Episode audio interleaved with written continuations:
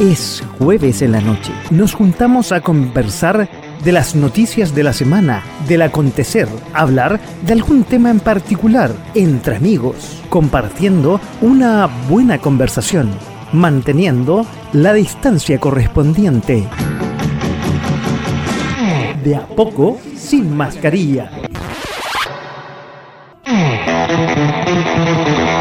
Hola, ¿cómo están? Muy buenas noches y bienvenidos aquí a De a poco sin mascarilla en uh, .fm.cl. Estamos con uh, aparentemente un problema técnico, pero bueno, vamos a solucionarlo ahí.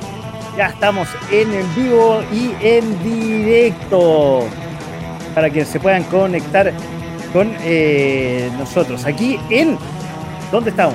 En uh, .fm.cl CL y tengo que rellenar porque de a poco van a llegar nuestros panelistas y de a poco vamos a tener un problema técnico que tenemos en la radio.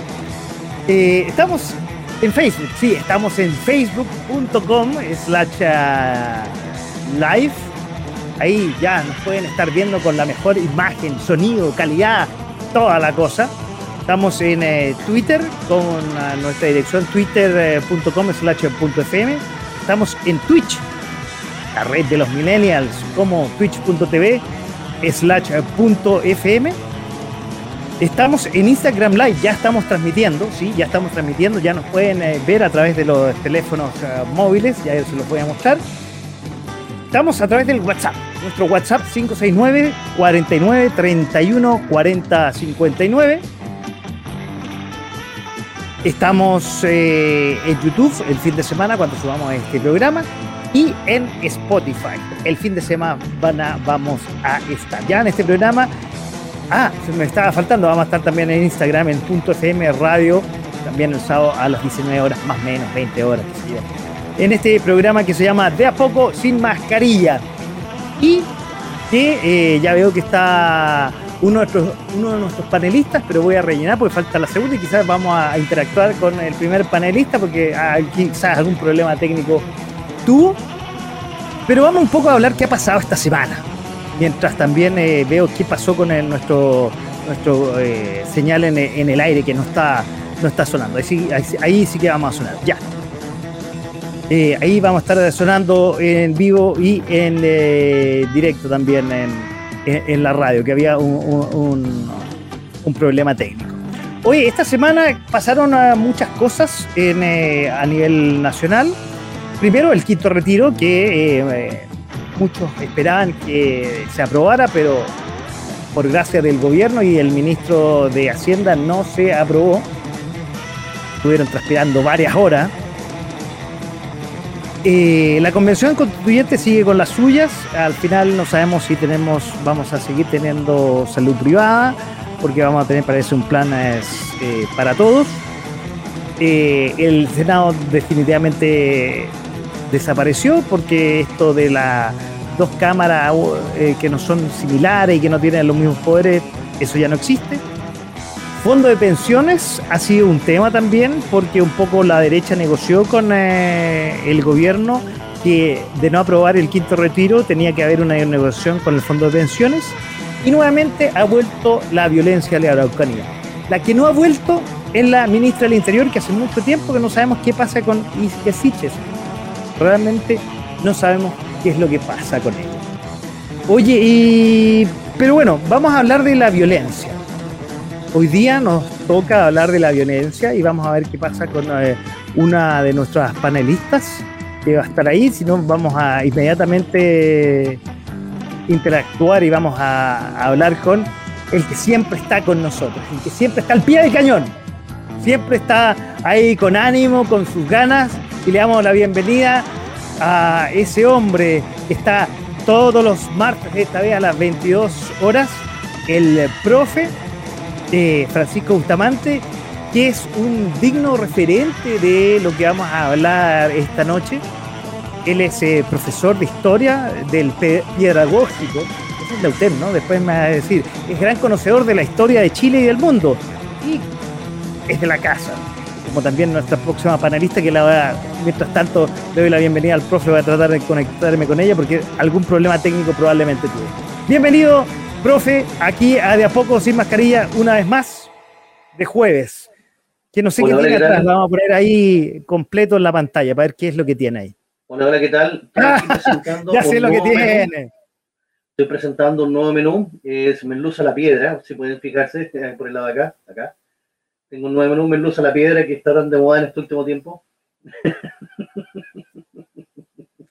Oiga, siempre tiene usted, nos sorprende con imágenes entretenidas. Ahí tenemos, pero no la estoy viendo, a nuestra otra panelista que ya la presentaba en el primer programa de esta temporada. Ella es ingeniero civil de la USACH, compañera mía de universidad, ejecutiva de distintas instituciones privadas y públicas, organismos comunitarios, nacionales y extranjeros. Fue rectora de un centro de formación técnica ya por los Copiapó, especialista en gestión de recursos humanos, buenas prácticas laborales, negociación colectiva. Y esta noche nos quiso plantear el tema que vamos a conversar los tres, que es la violencia escolar. Bienvenida una vez más, Uda, aquí a De a poco sin mascarilla, y tenemos al profe. ¿Qué tal? Hola, buenas noches, ¿cómo están? ¿Cómo están los dos, profe? Gusto verte de nuevo. Con Paco nos estamos viendo. Ustedes son los, ustedes son los artistas. Ustedes son los artistas. Yo, no, no digo, yo no, digo, algo voy a decir. Algo voy a decir nomás. Bueno, en realidad yo debo decir que he trabajado en el área docente, pero no soy profesora. Sin embargo, estoy al tanto porque mi familia está llena de, de profesores, docentes de colegio, de básica, de media, estoy al tanto y en las noticias vemos constantemente qué es lo que está pasando y ahí nos enteramos del bullying, del bullying escolar principalmente, porque el bullying ocurre en todos lados, incluso en la empresa, en todas las empresas donde trabajamos, ¿no es cierto? Eh, pero creo que es un tema... A, desarrollar el tema. A desarrollar el tema. Sí. Quiero... Quiero porque algo, me está pasando, que estoy, me está pasando que acoplándome. acoplándome. Bueno, soluciono, ahí lo soluciono, no se preocupe. Quiero empezar con el tema, pero antes de, de darle con el tema, darle con el tema eh, que tenía aquí en la pauta. Eh, que en la pauta. Con la violencia en Chile. Con la violencia en Chile hace un par de, con el gobierno de Piñera, hace un par de, con el gobierno de Piñera, veíamos que la violencia De a poquito fue, se fueron las corriendo las barreras. Se las corriendo las barreras. Y los que hoy día son gobiernos. Los que hoy día son gobiernos. No gobiernos, gobierno, no porque es uno solo. Gobierno, porque es uno solo. El Frente Amplio, y, y, y, los partidos que son satélites por ahí, de alguna forma, y la izquierda en general, la izquierda en hacía como vista, vista gorda, no querían enfrentar el tema, hablando los famosos eufemismos. A ver, y, entre ellos lo que vamos a hablar hoy día, la violencia Y mi pregunta antes de, que tomemos el tema de la violencia escolar, y ahí te doy la palabra, Duda. ¿Será que estamos en Chile eh, cosechando algo que se sembró hace un tiempo atrás, en la cual la, la, violencia, violencia se esté tomando, cada vez las calles, cada vez las calles, la palestra y corriendo cada vez más los bordes.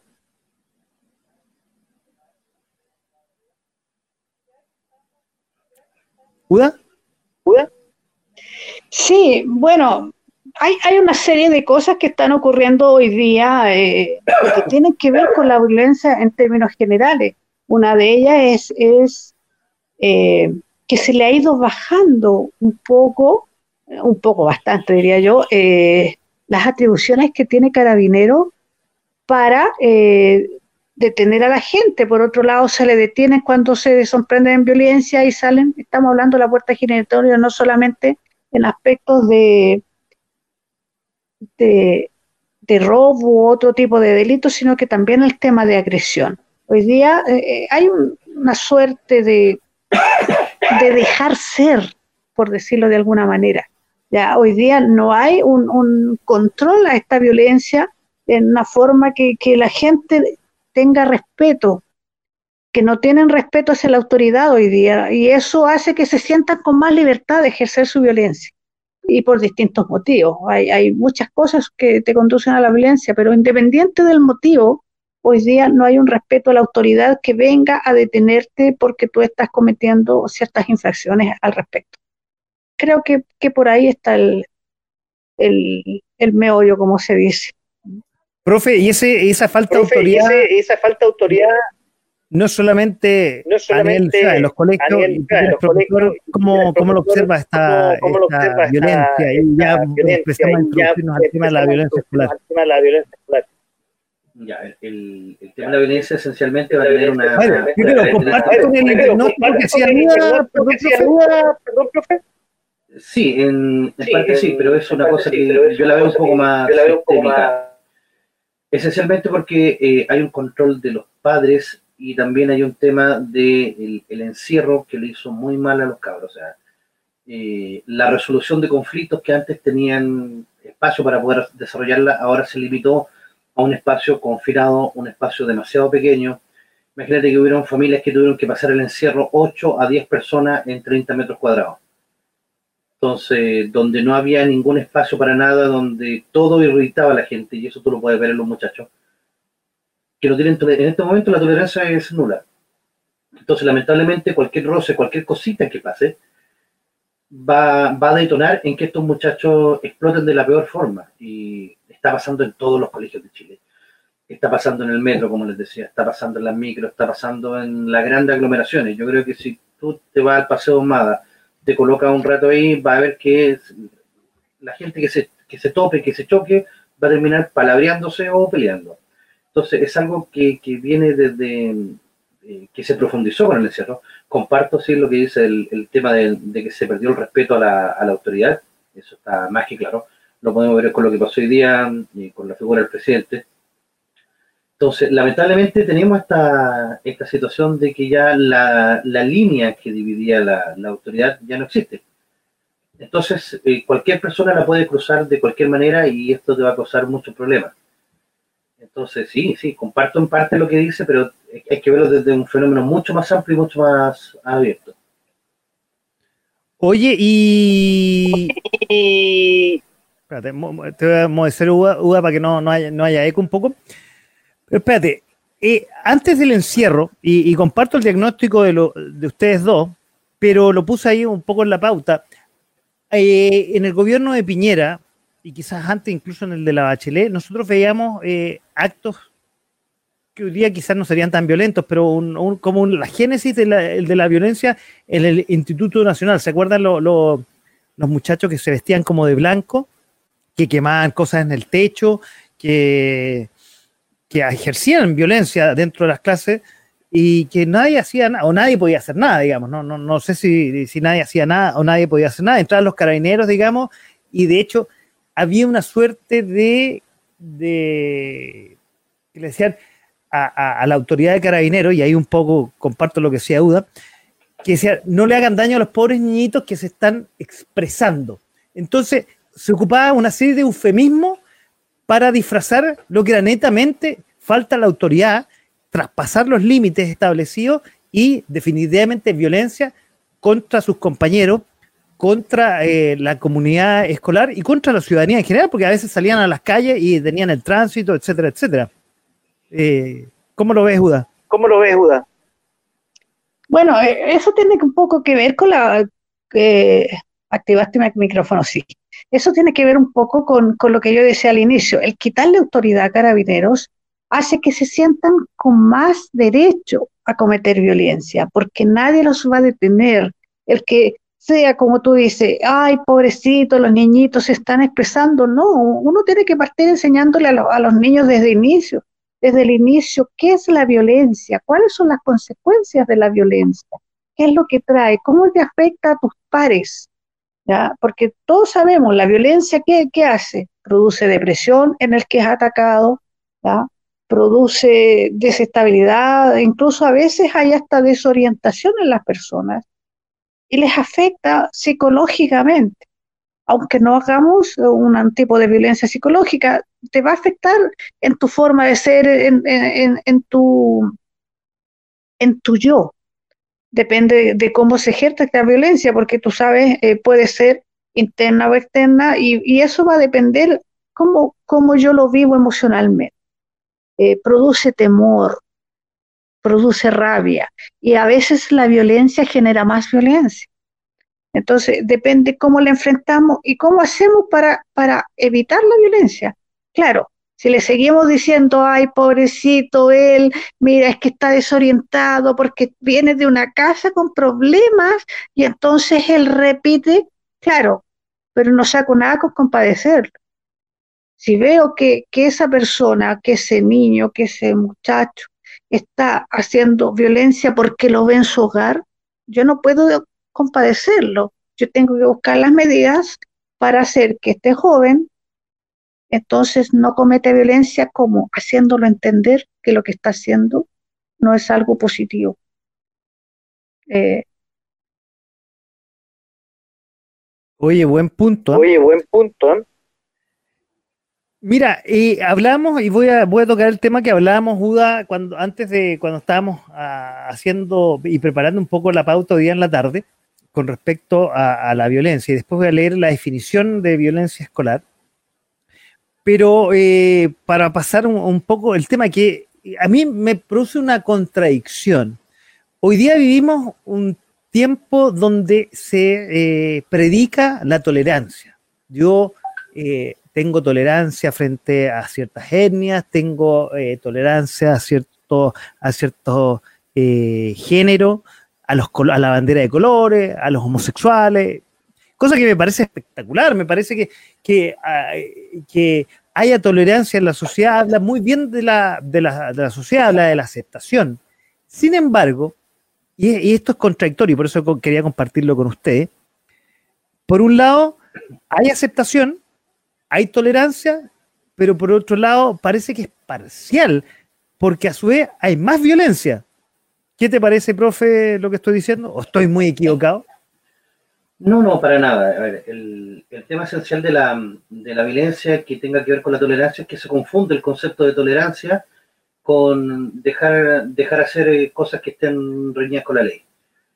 Yo puedo ser muy tolerante con, eh, con los que piensan diferente a uno, y, eso es bueno. Es sano que exista diferencia en, de pensamiento, pero no por eso voy a tolerar que un grupo vaya y queme una micro, porque esa quema de micro sería la expresión de esa de esa rabia que tiene el pueblo guardado adentro y esas cosas, no puedo tolerar eso. Como gobierno no se puede tolerar eso, como sociedad no podemos tolerar eso.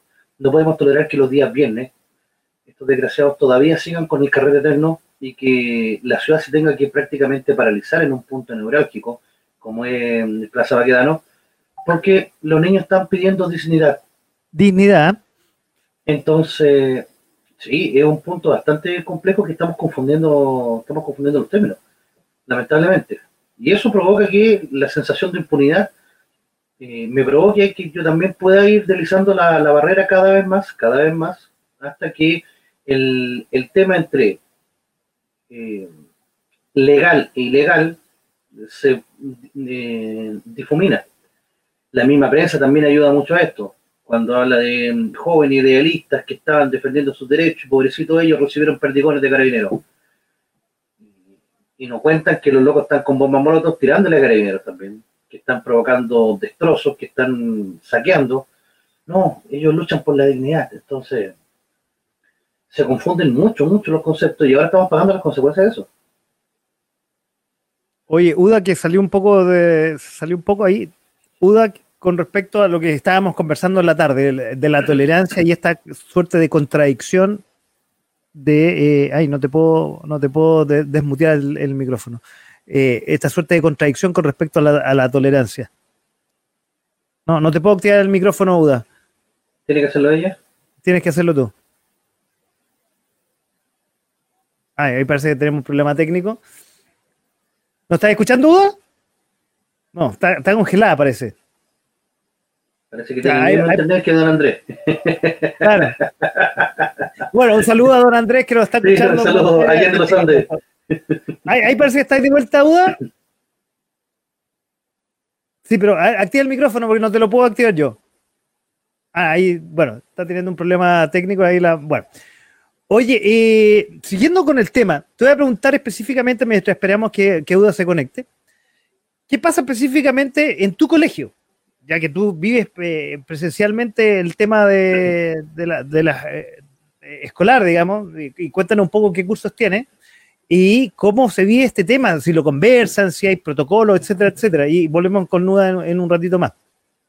Sí, no, efectivamente en, los colegios hay protocolos para, para, tratar el tema de la violencia, pero hemos sido desbordados por la evidencia. O sea, tenemos eh, un colegio de educación media, de primero a cuarto medio, en el cual no se había visto antes la cantidad de problemas domésticos que tenemos. Peleas han existido siempre.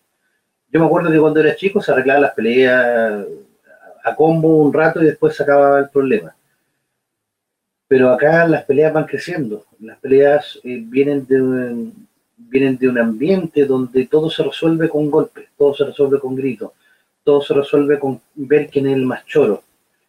Entonces también es una cuestión hasta de posición en la jerarquía que los cabros tienen que ir tomando.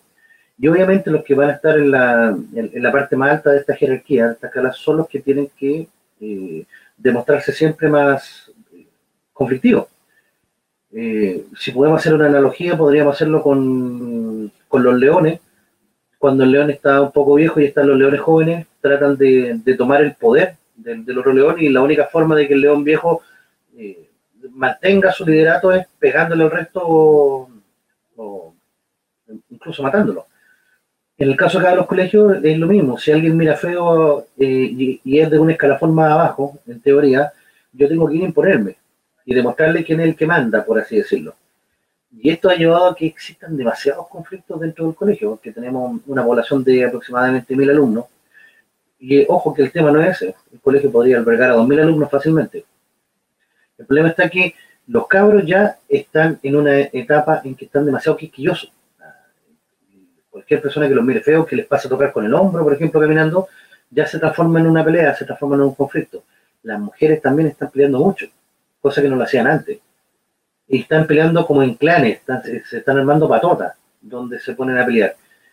Y, esto responde, por lo que nosotros hemos podido revisar, porque esto es un tema que nosotros lo conversamos eh, completamente. De hecho, la próxima semana tenemos jornadas de, de reflexión con los mismos estudiantes, porque los estudiantes tienen que entender que el colegio, a mí no me gusta ocupar la palabra lugar seguro, pero, eh, pero sí es un lugar mucho más seguro que estar en la calle que estar, o estar en, otro lado. Hay alumnos que ni siquiera pueden estar en su propia casa, porque son lugares inseguros, porque son lugares donde pelean todo el día, donde todo se resuelve a golpe, todo se resuelve a grito. Entonces, ese es el modelo que ellos tienen y esa es la idea que ellos tienen de cómo se solucionan los problemas conversaba yo hace poco con una educadora de párvulo de otro colegio. Y me contaba que los niños de hasta cuarto básico lo único que están haciendo es golpear a las tías, tirarle escupo, eh, tirarle el pelo, pegarle empujones. Entre ellos también. Cuarto básico, no te, me está llegando. Cuarto básico. Cuarto básico, porque es lo que ven en la casa. Lamentablemente eso es lo que están viendo en la casa. Y como eso es lo que ellos consideran que es normal, que así se solucionan las cosas, a golpe, eh, a cachetazos, a tirar pelo, a tirar escupo, a pegar patadas. Lo hacen con las tías y el problema es que las tías o las mismas profesoras iniciales no, no pueden hacer nada, no pueden tomar medidas correctivas, no pueden, entre comillas, por así decirlo, zamarrear un poco a un niño o decirle que se calme, porque estaría, entre comillas, violando sus derechos y, prácticamente tienen que dejar que los cabros hagan lo que quieran. Llaman a los padres y los padres como que se ríen, así como mira la gracia que hace el niño. Entonces parte desde ahí que después no nos extrañe que la enseñanza media los cabros tengan ese sistema de, solucionar las cosas como algo validado. Y ahí está el gran problema, creo yo. Oye, tenemos de vuelta a Uda, aquí está Uda, ya. ¿Sí? ¿Ahora sí? Sí, sí. Tuve problemas con el, sistema, me tiró fuera porque estaba entrando mal la señal. En, la zona donde yo estoy hay mucha antena y a veces me produce interferencias en el internet, así que me escucho. Oye, sí, eh, y ahora por fin escucho porque delante no escuchaba nada. Ah, eh, sí, eh, ¿cómo se llama? Estaba escuchando con mucha atención lo que, lo que dice el profe y tiene mucha razón. esto pasa por, por lo que, bueno, yo dije un poco al inicio, lo que yo aprendo en la casa es lo que yo replico en el colegio. Si no tengo medidas de, de enseñanza, si no tengo cómo, cómo ver lo que yo eh, afecto con la violencia, voy a seguir siendo violento. Si en mi casa hay un modelo de violencia, yo lo replico en el colegio. ¿A qué se le suma esto? Que hoy día no se puede castigar a un alumno. Los padres, porque a veces este, este niño que es agredido aprende en el colegio a agredir y llega a una casa que no hay violencia, también agredir a los padres. Y los padres no pueden tocar a los hijos porque los hijos dicen, yo tengo derechos, tú no me puedes tocar, tú no me puedes castigar, y entonces esto va creciendo. Y por eso hoy día tenemos una población en general más agresiva. Los hijos son agresivos con los padres, no permiten ser corregidos, porque todo es agresión. Ellos, aunque ellos agredan, si a ellos les corrigen, son considerados también en agresión. Entonces, esto es una bola de nieve que, que ha ido creciendo, creciendo, creciendo. Si a eso le suma que constantemente en las películas de, colegio, de adolescentes, ya sea básicos, medios, de universitarios, con esto de, de los, eh, ¿cómo se llaman? Estas sociedades que hay en, las universidades, en, los colegios, en las universidades, digo, eh, todos son violencia. La bienvenida es violencia. Hay bullying, hay violencia, maltrato al NER. Ya contratarlo NER estamos haciendo una, una, un tipo de agresión verbal, pero a ese además le hacemos ciertas cosas. Antes la, violencia ocurría, el bullying ocurría en los colegios, pero al, en forma más moderada. Molestaban igual al, tímido, ¿ah? sobre todo en épocas de cambio sexual, ¿no es cierto? Que, te empiezan a aparecer vellitos en la cara, que tienes otras eh, partes íntimas que te van, se van desarrollando y se ven el, el resto. El que usa lentes desde pequeño, yo usé lentes, ahora lo, lo, uso para verte mejor, pero sí usé lentes de niña y uno va sufriendo bullying en, verbal principalmente, no en el maltrato. O el que es más tímido y que llega con su colación y le quitan la colación, también es un tipo de maltrato. Pero hoy día ya no es solo maltrato, hoy día es agresión, agresión física y verbal. Eh, incluso se llega a las armas, y ya vimos a este profesor, ¿no es cierto?, que atacaron con un cuchillo. Y hay colegios donde a los profesores los agreden que no pueden salir solos. ¿Por qué? Porque tuvo una mala nota. Y ahí entramos en otro tema. ¿Cómo yo puedo evitar la violencia? No solamente con, con estos acuerdos de convivencia escolar que hacen los colegios, donde dice, oh, vamos a vivir en armonía, todo es armonía, todo es una buena convivencia, ya es, pero si yo no desarrollo capacidades que nos permitan cómo promover o mejorar esta convivencia escolar, no saco nada con decirle, no es malo, no es bueno hacer esto, no es bueno hacer aquello, ni es bueno hacer lo otro. Yo tengo que enseñarle ciertos elementos conductuales Oye, te, quería, un poco interrumpir, eh, porque tanto tú como el profe me hicieron pensar lo siguiente con respecto, y esto antes de la pandemia, y estamos hablando de antes, cuando nosotros éramos unos chiquillos y andábamos con nuestro, nuestra mochila en la espalda yéndose al colegio o el bolso café. Yo fui de la época del bolso café. Yo estaba el bolsón. El bolsón, el bolsón. O, esa mochila de mezclilla que tú le sacabas todo, la dabas vuelta y le hacías un, una pelotita. Ah, no, no, no, yo sé otro tipo de, mochila. Yo usaba unas mochilas que eran entre maletín y mochila. Yo tuve bolsón, yo eh, los primeros en básica tuve bolsón hasta tercero básico, te invento, y de ahí ya la mochila, porque ya ahí llegaron la lonchera metálica, qué sé yo, más, más americana. No, pero bueno, eh, en esa época, y yo diría que hasta básica, o sea, uno se sacaba una mala nota en el colegio y, llegaba a la casa y los papás decían, oye, bueno, y, bueno, uno tenía que comérsela y, estudiar para la próxima prueba y, esforzarse y, y, estudiar y seguir estudiando. A uno le gustaba salir, a mí no, no era muy bueno para el estudio, tú me conociste, Uda, hasta la universidad no fui muy bueno para el estudio. Y ahora, eso sí, los cabros, y me pasó con mis hijas, eh, y no solamente, no, no necesariamente con mi hija, pero esa generación, se sacaron una mala nota y llegaban los papás a reclamar, y hay dibujos, ¿ah? hay, caricaturas que dicen el antes y el después, donde el papá dice, oye, ¿cómo se te ocurre, profesor, tal por cual? Digamos, eh, hagamos la caricaturización con el profe, oye, profe, tal por cual, pelado tal por cual, que le pusiste una mala nota de historia a mi hijo, ¿cómo es la cuestión? Tenéis que ponerle buena nota y chao, ¿no? y te fuiste nomás. ¿Cómo haber cambiado de, ¿cuántas son generaciones? ¿20 años? ¿Qué, pasó entre medio? ¿Qué pasó entre medio en la cual había un respeto al profesor, había un respeto a la nota, había esfuerzo, había dedicación? Me estoy pareciendo la canción de los prisioneros. ¿Y para qué? ¿Y para qué si seguimos pateando piedras? claro. Pero, ¿qué pasó entre medio, Uda? Y ahí te paso la palabra, profe. La verdad, yo también me pregunto porque, bueno, yo era, era, no, soy hija de profesores. Por lo tanto, si yo me sacaba la nota, aparte de que dijeran casa herrero, cuchillo palo, mis papás nunca fueron a reclamar porque yo me sacara una mala nota, porque el, resultado de esa mala nota era porque yo no estudiaba simplemente. ¿ya?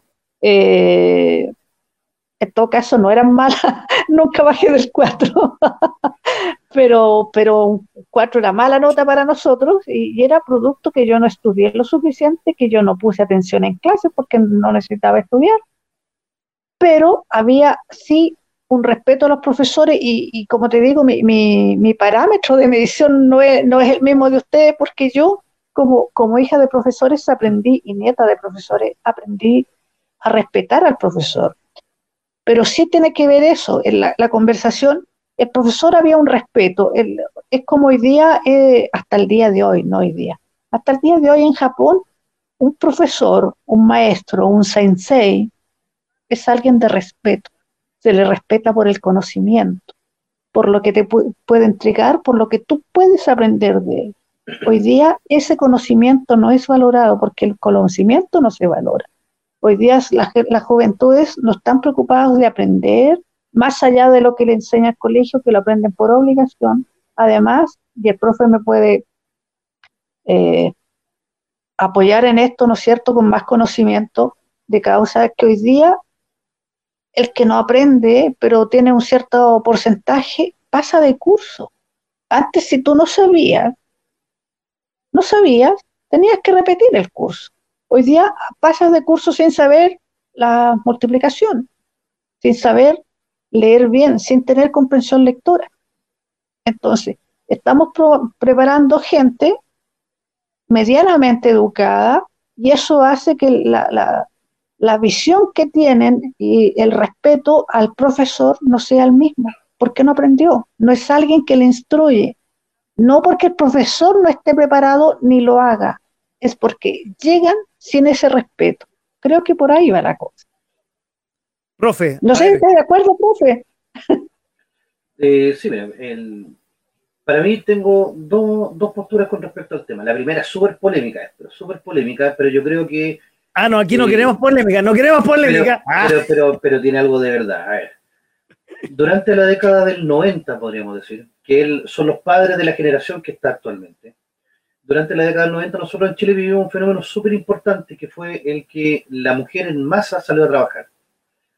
Con esto no estoy negando que la mujer antes no había trabajado, pero en masa, o sea, en, la mayoría de los hogares ya tenían al padre y la madre trabajando. Esto produjo que los muchachos se quedaran solo en la casa.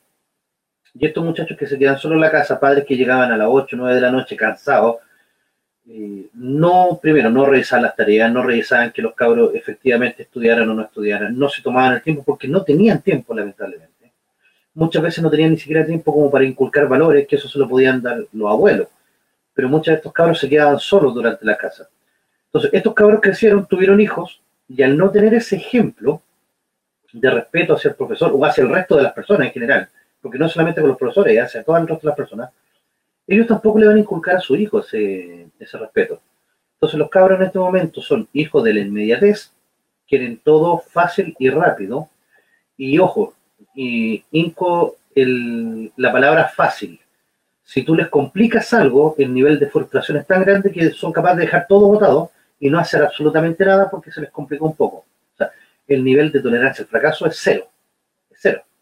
Antiguamente nosotros éramos hijos del rigor. Si uno no le salía algo bien, tenía que volver a hacerlo, volver a hacerlo, por último por miedo. Ahora no, ahora se quedan ahí, ahí tranquilo, total, voy a pasar igual. Y en eso duda tiene razón.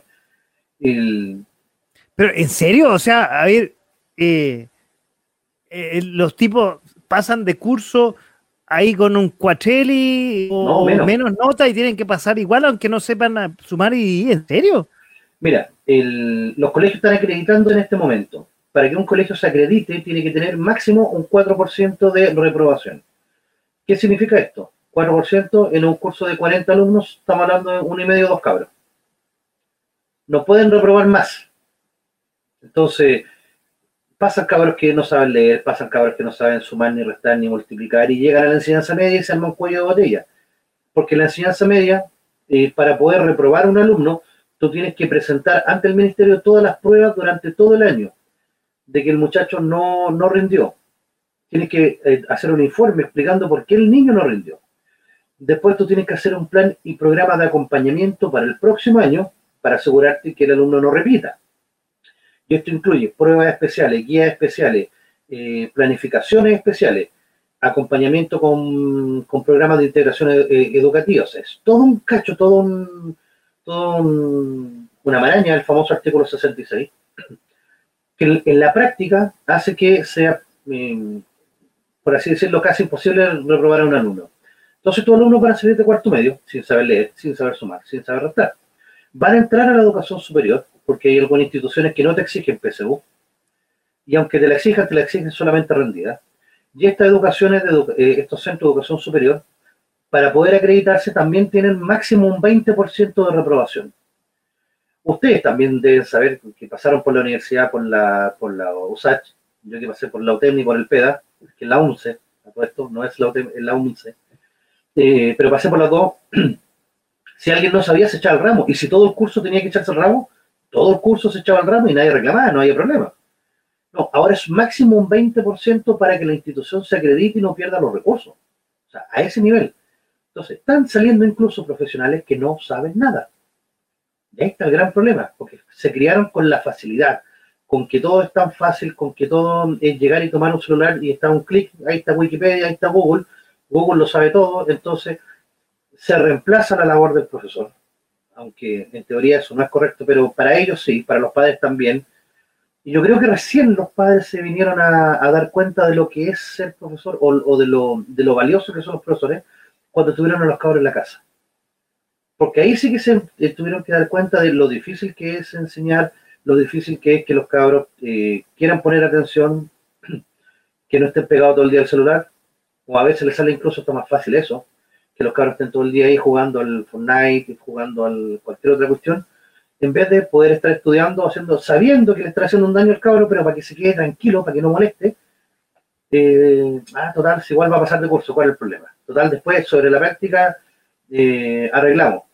o como decían algunos colegas, no importa eh, que pase el ramo con un 4, total, después estudio, y ese después estudio no llega nunca. Ahí tenemos un problema.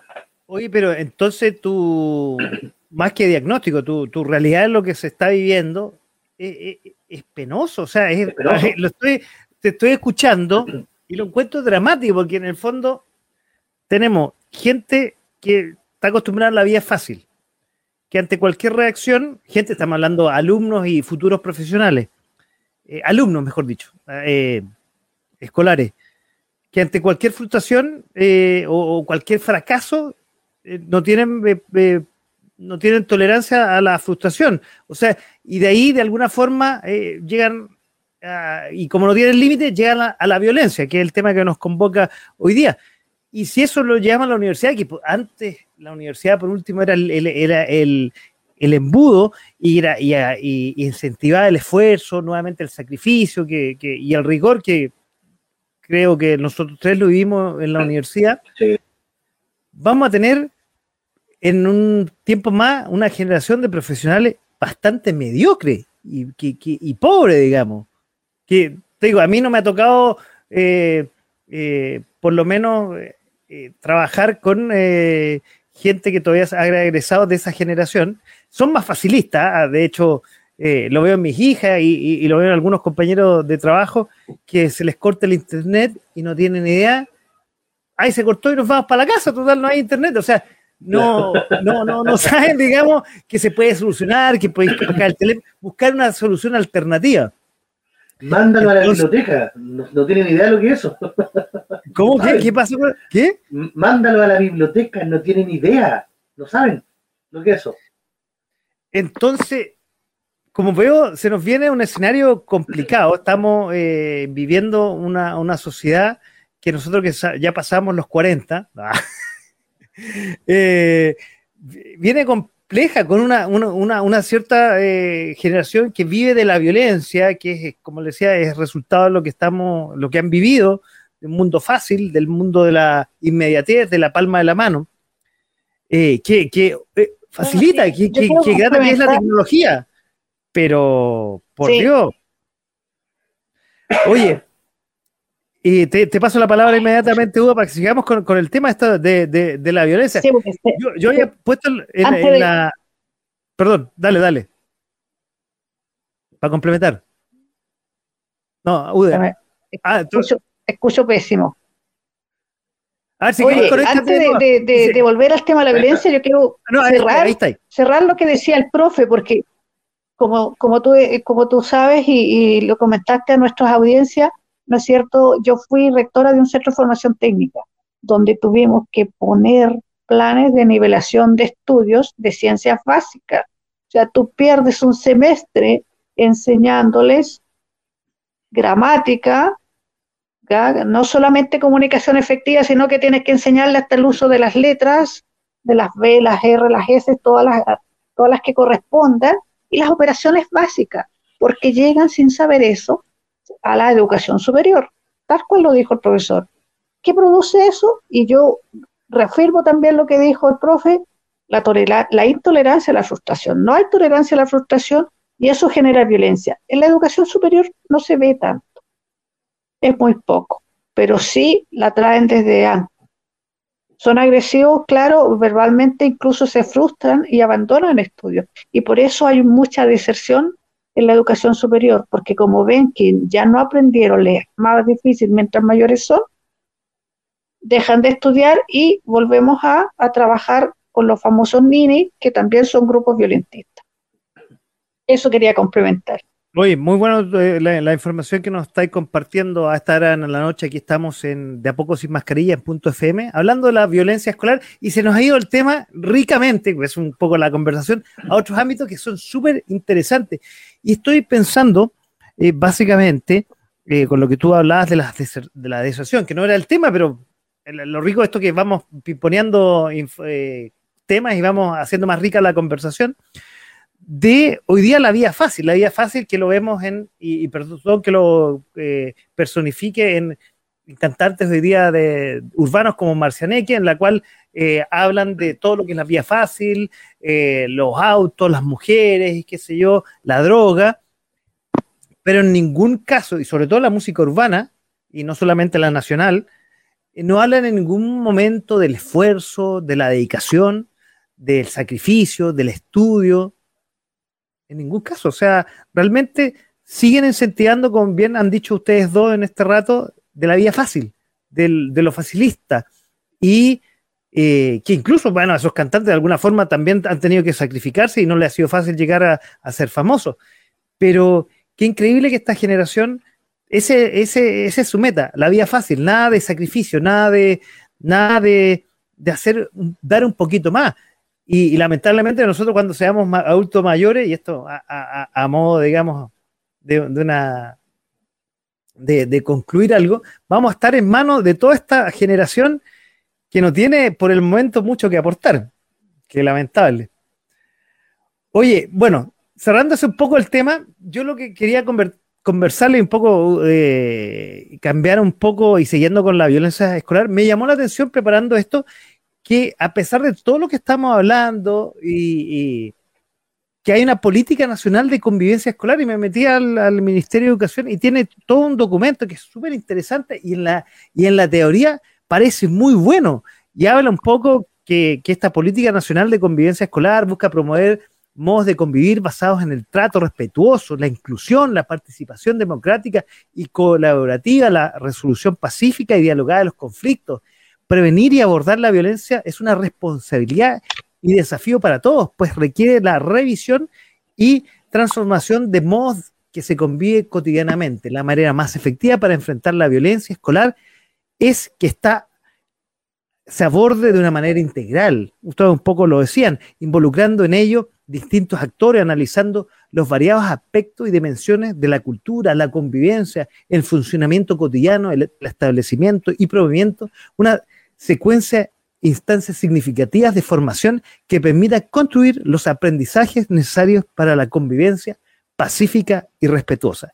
Qué bonito suena, ¿ah? suena súper bonito, pero quiero preguntarte, profe, si eso es tan bonito que suena, que es del Ministerio de Educación, y nuevamente se nos fue UDA, tiene un problema técnico, vamos, a ver si se puede conectar. ¿Cómo, tú que estás en los colegios, es tan bonito como suena y es fácil de llevarlo a cabo? o, más bien suena bonito solamente? Suena bonito. Si fuera tan fácil no tendríamos estos problemas que estamos teniendo en, este momento por el tema de, la convivencia. A ver, para hacerlo súper sencillo, todos estos personajes que se dedican a crear estos programas ministeriales no han pisado una aula jamás, o si la pisaron, la pisaron hace 20 años, cuando las condiciones eran completamente diferentes no tienen idea de lo que es la realidad en este momento en las aulas. Por lo tanto, todos los planes que son, pueden sonar demasiado bonitos, eh, en la realidad no son inviables. Porque, por ejemplo, uno de los planes que, que, que tú nombrabas es que, por ejemplo, si hay un conflicto, existe un departamento especializado en el colegio donde hay eh, orientador, psicólogo, donde se lleva a los muchachos. Ya, los muchachos explican qué fue lo que les pasó, por qué pelearon. Una vez que se explica por qué pelearon, lo que se busca es que los dos se puedan entender, ponerse en el lugar del otro, eh, se le hace juego de roles y todas esas cosas, y que eh, una vez los alumnos puedan entender lo que está sintiendo el otro, por el tema de la empatía, puedan darse la mano y abrazarse y ser amigos y felices y comer perdices.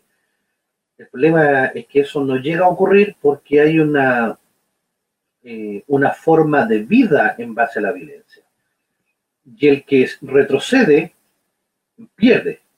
Entonces, si no se entiende... Perdón, ¿cómo eso? Es que retrocede, pierde, ¿te parece un juego de estos como GTA que juegan estos cabros? Claro, imagínate tú, tenía dos personas que están peleando. Ya. No se alcanzaron a agarrar a combos, pero sí estaban ahí parabeándose y fuerte. Los tomamos, los mandamos a, inspectoría. Va a haber uno que va a tener el poder y hay uno que está desafiándolo cualquiera de los dos que baje el moño, por así decirlo, o que se arrepienta, o que diga, sí, sabéis que sí, tienes razón, te entiendo, compadre, dejémoslo para otra vez, ese inmediatamente pierde, y al perder va a quedar abajo del escalón. Y lo que ninguno de los dos quiere es quedar bajo ese escalón. Entonces, ninguno de los dos va a ceder ni puede ceder. Y eso es lo que no han entendido eh, los brillantes eh, mentes que tenemos en el ministerio. No pueden ceder, porque si ceden acá, van a perder en el colegio y van a perder afuera del colegio, porque esto es poder. Y se está transformando en, incluso dentro de bandas y de bandillas tú, tienes eh, jerarquías y tú tienes que irte ganando un lugar dentro de las bandas y dentro de esta jerarquía que tú estás viendo, tú no puedes eh, ceder, tú no puedes bajar, porque sería un retroceso dentro de tu carrera, por así decirlo. Es como si, eh, por ejemplo, te pongo un, caso hipotético, si tú tuvieras que, eres periodista y tienes que hacer eh, una investigación, y de esa investigación depende que tú puedas ascender o no, eh, tú la vas a seguir haciendo, la, vas a tratar de llevar a cabo hasta el final porque vas a querer ascender. En el caso de los cabros también, esta violencia que tienen, con la cual se están peleando ellos constantemente, es una forma de reafirmar su lugar dentro del escalafón. Si yo cedo, pierdo mi lugar y retrocedo. Y nadie quiere eso. Entonces, es una cosa que, independiente que los cabros por dentro sepan que se la están jugando y se están arriesgando más de lo que corresponde, tienen que mantener la fachada para que, no, para entre comillas, no quedar de pollo y que después no se lo coman vivo los demás. Y ese es el gran problema, que es lo que no entienden. Que esto, esto es una cuestión de jerarquía, no es una cuestión de que yo te quiero tratar mal porque quiero, es porque debo hacerlo. Y ahí está el gran problema.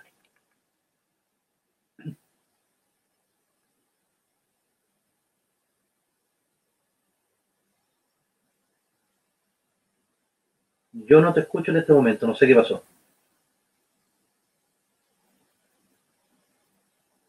Nada. Supongo que tú me escuchas. Ah, ahí, ahí, perdón. yo, yo, estaba con el micrófono desconectado, estaba con el teléfono mudo, perdón. Ya, ya, hay que solucionar a veces con esto, con la tecnología, como la radio antigua, vos, ahí con el claro. teléfono, con la radio antigua.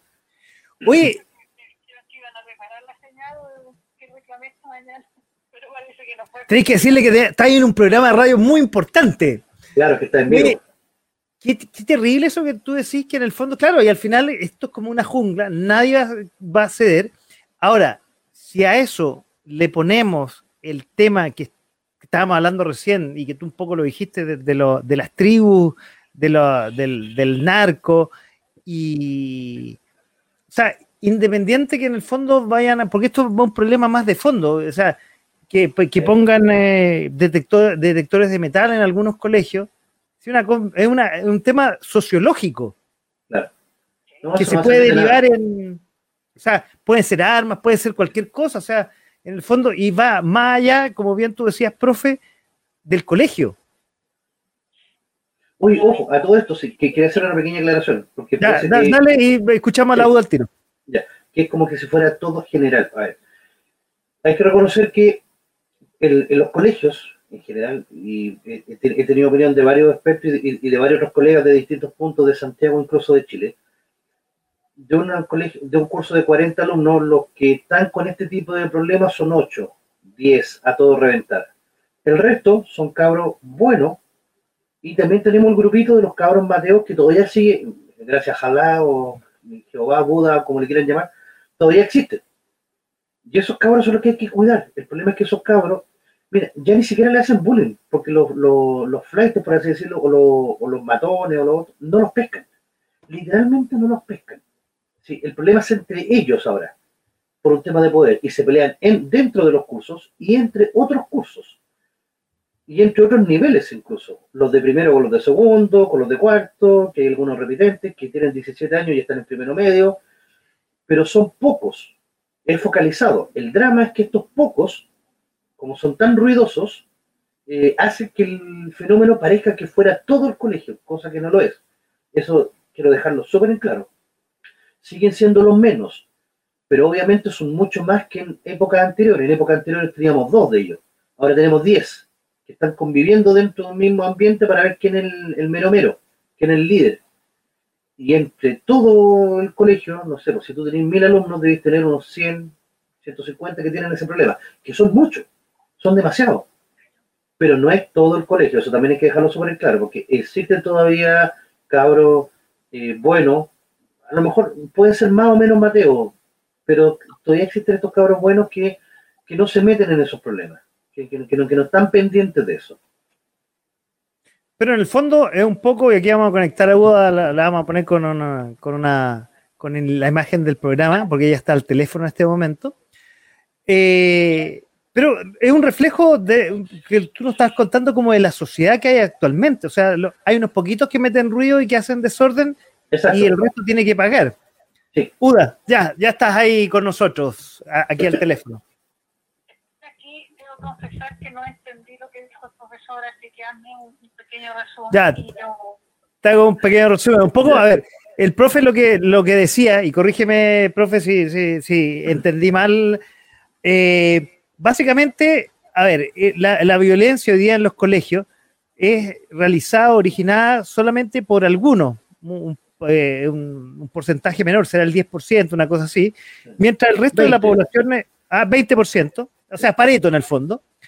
Eh, en cambio, el resto de los 80, la población escolar, siguen siendo los, los que estudian, los mateos, los responsables, pero los que meten más ruido, como siempre, y como está pasando hoy día en un poco en la sociedad chilena, eh, los que más meten ruido y los que hacen más desórdenes son los, voy a ocupar una mala palabra, protagonistas, pero al menos protagonistas de la violencia escolar actualmente. Uda. Correcto. Bueno, en general siempre son los menos los que hacen violencia, solamente en, en, en lo escolar, si nosotros miramos la población que va a hacer violencia, aquí mismo está esa vaquedad, ¿no? Eh, es mucho menor, es mucho menor. Entonces, pero desgraciadamente producen tanto miedo que nadie es capaz de pararlos. Entonces nos encontramos en estas situaciones de violencia. Eh, es muy complicado cómo, cómo manejarlo. Eh, hay, hay, mucha influencia, como dijo el profesor, en, estas bandas que se han generado en, en esta en esta, mira, volvió la señal, en esta, en, las bandas que se han producido, porque hay mucha gente que hoy día vive del NAR, copian los modelos que tienen desgraciadamente es la televisión, el cine. Las películas te enseñan a, hacer cómo, a cómo ser violento, a cómo acosar, a cómo atacar a la gente. Y se copian los modelos. En, los colegios nosotros veíamos eh, hace muchos años que estamos viendo en las películas en el cine de, colegios de Estados Unidos, donde tienen los detectores de mentales para, para incautar las armas que llevan los, los muchachos al colegio. Aquí está pasando lo mismo. Pero vamos después de ello. Significa que son modelos copiados, no son aprendidos de la nada. pero causan temor. Aunque sea uno que ataca 10, ese 1% afecta, y ahora estamos hablando ya no de un 1%, estamos hablando de un 20%, claro que afecta y sigue causando temor, y por eso te decía, ya no es el temor solamente del escolar, es el temor del profesor y por su casa, que no es el solo porque también es violentado, también es atacado. Oye, profe, entonces tú has tenido miedo o, tú eres de los que hay tenido la posibilidad de, de, que no tienes, no has tenido problemas ahí con, con los alumnos? Ah, entera, ahora que vengan a cara, tenía ahí con los sabos. no, no, yo, yo no he tenido nunca un problema con, los muchachos. Eh, mira, yo entiendo cuál es la postura que tiene el, cabro y no le sigo el juego simplemente. O sea, trato de, de, de bajarle el perfil a lo que esté haciendo en el momento para que no escale, que es la idea pero por lo mismo yo no he tenido problemas porque yo no voy a la confrontación. Ahora tú no puedes ir a confrontar al cabro, lamentablemente, como antes. Antes tú podías confrontarlo, no me refiero a ir a pegarle al cabro o, golpearlo, sino que... Pero el profesor tenía la autoridad, por lo menos, no sé si moral, pero tenía la autoridad como profesor de, ¿sabes qué? Yo soy el profesor y corta el hueveo, perdonando el, francés. Mira, te, voy a dar un ejemplo, que en una, había un muchacho que estaba de pie, y yo le digo, vaya a sentarse y me dice, ¿y por qué? Bueno, que yo lo digo. Y me quedé mirando, ya, me cae bien usted, por eso nomás le hago caso. Y va y se sienta. Pero si otro profesor, que entre comillas le caiga mal al niño, no se sienta y, te puede dejarle cagar en una clase. Entonces, muchas veces hay profesores que sí tienen miedo de dar el siguiente paso, como de, de seguir la atención. Porque obviamente el profesor tampoco puede dar su brazo a torcer. Porque si el profesor se ve débil delante de un alumno, te van a comer vivo el resto de los cabros. Y eso también, eso también se hace en la primera clase. En la primera clase tú tienes que pararte, perder segundos, eh, todo de pie, derecho. O sea, la primera clase es fundamental. Como te ven, te van a tratar después. Ah, ¿en serio? O sea, bueno, ahí uno, como se decía antiguamente, muere, está el, el, cinto del cinturón en el fondo. Claro, claro. Tú le rayas la cancha hasta dónde tienen permitido. Y si tú eres de los profesores que son muy blandos, bueno, de hecho nosotros también nos pasaba, no sé si se acuerdan cuando estábamos en la media, que de repente veíamos un profesor que era muy blando y todos se le subían por el chorro, todos hacían de y el profesor no. Entonces acá tú, el primer día tienes que llegar súper estricto, súper fuerte. Y después tú vas soltando la mano, la vas soltando. Pero sí, tratar de, de hacerle entender a los cabros también de que tú no eres el enemigo porque los cabros a veces ven que las autoridades, los profesores, los inspectores son como el enemigo, y no, nosotros no somos los enemigos, dentro de una unidad educativa somos una familia, y dentro de una familia podemos tener diferencias, gente que se trate bien, mal, en las familias también la gente pelea, pero si los cabros entienden que somos una familia, y que nosotros, como profesores, no estamos ahí para, entre comillas, cagarle el día a ellos, sino que en el fondo como para tratar de mejorarle la situación a ellos, ellos igual lo entienden y sabiendo ellos que tienen que mantener un estatus y algo, no se meten contigo. Se van a meter con el resto de los cabros, con los de su edad, con los, por lo tanto no, van a molestar por lo general a los profesores. Pero hay profesores que les gusta también, eh, sobre todo los más antiguos, que, eran de los profesores de textos estrictos, de los que te quebraban reglas en la cabeza, que, que no entienden este cambio porque los cabros ahora son altos, son fuertes y, no tienen problema sacarte la cresta. Y los apoderados tampoco. Entonces tú no puedes tocar al niño y cuando digo niño me refiero a esta cabra de cuarto medio. Sí, no, me, imagino. Hoy estamos esta noche con la eh, conversación de A Poco Sin Mascarilla con eh, Uda Rivas y con Francisco Bustamante, el profe de la capital de los simios. Y te voy a hacer la última pregunta y liberarte, porque sé que, por el colegio tenía que, que dejarnos, nos pediste estar hasta esta hora. Nosotros vamos a seguir con Uda vía telefónica conversando el tema, pero te voy a hacer la última pregunta. eh, esto que, estamos hablando, del que pasa en los colegios, supongo es transversal, no porque eh, algunos saquen la pistola y sean narcos, estamos estigmatizando a un sector de la población. Esto supongo también eh, en algunos barrios más acaudalados o con mejores condiciones también pasa. Una, es una violencia quizás de una, de una forma distinta. ¿O me equivoco, profe? No, yo porque esta violencia venía de antes en los barrios más acomodados. Por ejemplo, yo me tocó ver casos en los cuales los mismos apoderados decían, ¿y qué tienen a retar si un simple profesor? Ellos son ingenieros, son abogados, son doctores, pero ven a la profesión docente como algo muy bajo, siendo que estudiamos los mismos cinco años y la carrera igual es difícil. Pero claro, como ellos ganan mucha más plata que lo que gana un profesor, entonces se atreven a ningunearlo y eso el cabro lo ve y lo siente. Y muchas veces los cabros a veces te decían así como, yo si un profesor no va. Así como, chota. Eso se puede ver en los, en los tratos medios y altos. En los tratos bajos no se da eso, pero en los tratos medio altos se puede dar ese tipo de, de violencia, que es una violencia que tiene que ver más con cuánto yo tengo y con cuánto yo puedo sacar en cara al resto. Y se da, y se da, lamentablemente se da bastante. Pero también en, los estratos más altos se da un tema de apariencias. Y apariencias entre los cabros. Por ejemplo, los cabros, el, ciberacoso y el ciberbullying en, las clases medias y altas es pero brutal.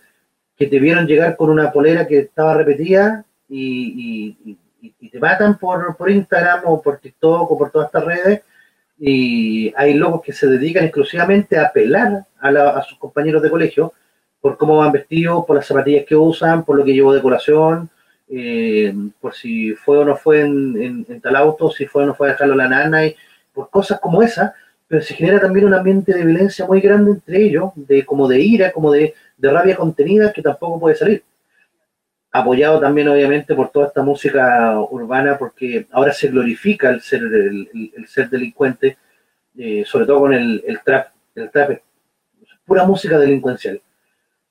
Y estos cabros también quieren pertenecer a esa banda porque es como divertido, es como bacán, y ellos mismos también incurren en andar con cuchilla, a veces andar con pistola, y, y también palabrearse mal, y también horrible, o sea, esto es transversal, ojo, esto no es solamente que pase en los sectores más populares, ocurre también en todo tipo, en todo tipo de lugares, porque como bien digo, los padres le perdieron el respeto a la, a la, profesión docente y no, no se le han inculcado los cabros. Entonces, cualquier cosa que pase va a ser siempre culpa del profesor, culpa del colegio, menos culpa de ellos.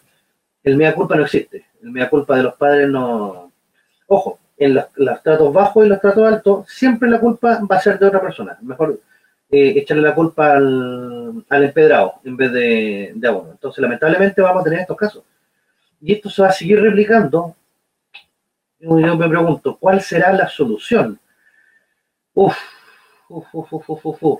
hacer un círculo, tirar una cuchilla al medio y tirar a dos cabras, así como ya, el, que llegue primero. lo que te voy a preguntar.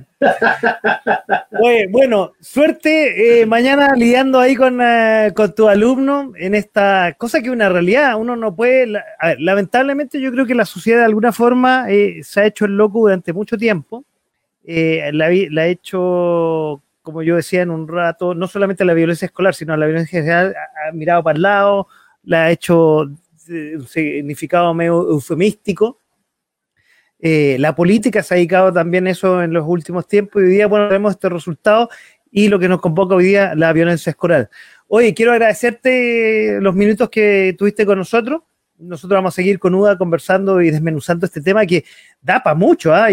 Seguramente vamos a tener un, otro programa donde vamos a seguir desmenuzando eh, este tema, porque da, o sea, en un poco rato hablamos un montón de temas y te quiero agradecer eh, el tiempo que nos diste una vez más en De a poco sin mascarilla, la violencia escolar, profe.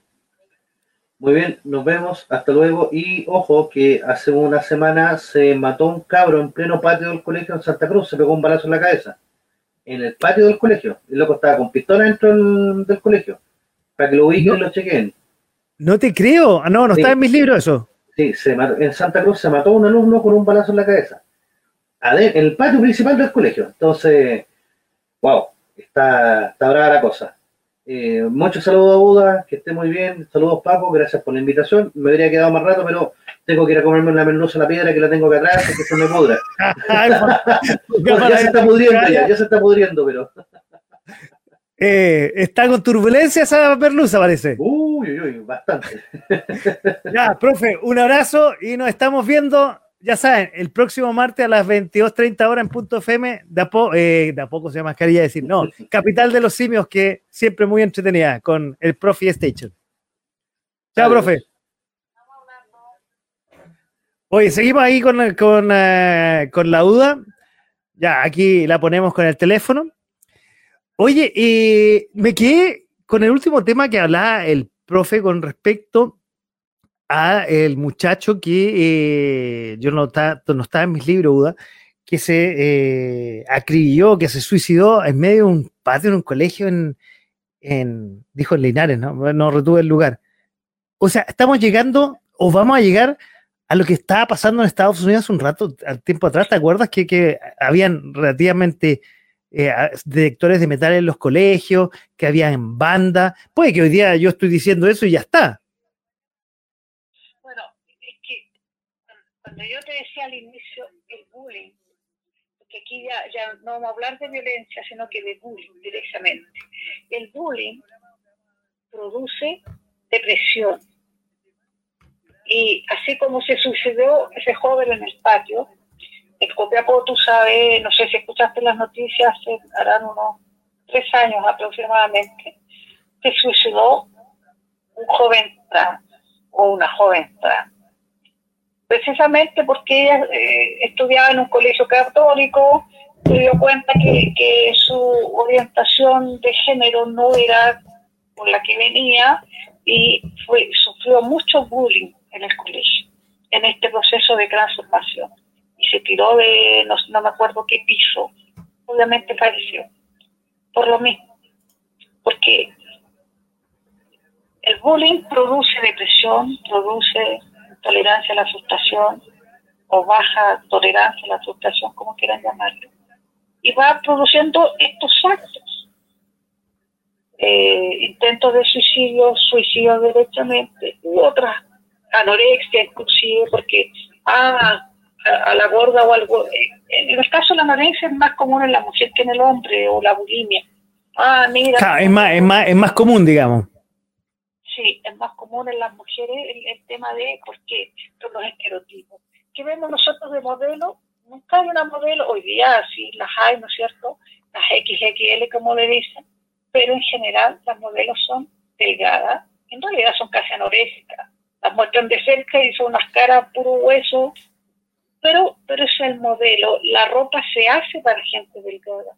La ropa no se hace para gente gorda, menos para gente obesa.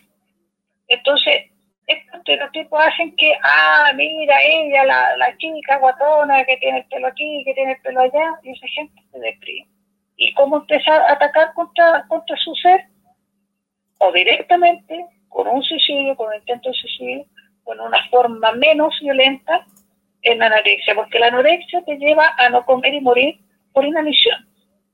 ¿Verdad? Eso es.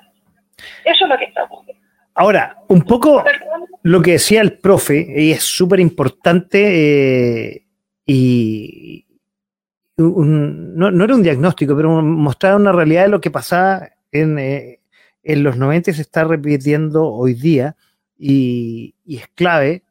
Eh, yo lo voy a ser autorreferente. O sea, uno como papá tiene que estar preocupado de los hijos. Lamentablemente, claro, la sociedad actual no te ayuda mucho porque los tiempos de traslado, las tensiones en el trabajo ah, y, hacen que tú llegues cansado, llegues no con las mejores condiciones a preocuparte de tus hijos. Entonces, todo eso ayuda a no, o darte cuenta tarde probablemente, estoy hablando en general, no, no en mi caso particular, porque no, eh, eh, como yo lo he contado aquí, eh, yo pertenecí al centro de padres del colegio, estaba súper involucrado con, los temas del colegio de mis hijas. Pero en el fondo, claro, quizás privilegiado porque siempre he podido manejar mis tiempos, pero eso, somos pocos los padres que nos dedicamos a estar preocupados de nuestro hijo por, las circunstancias laborales, como un poco lo, decía el profe y se ha repetido a lo largo del, del tiempo.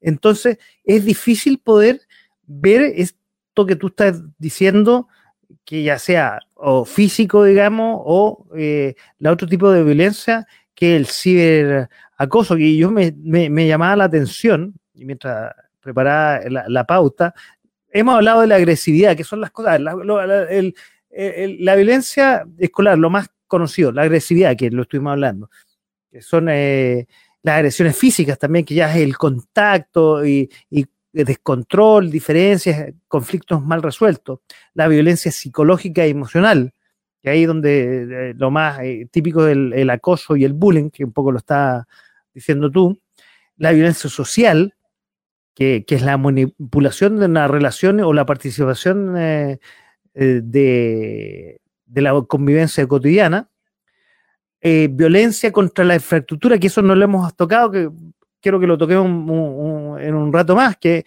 eh, en el fondo es no una violencia contra las personas, sino contra la infraestructura, que es lo que hemos visto después de, del, eh, estallido social.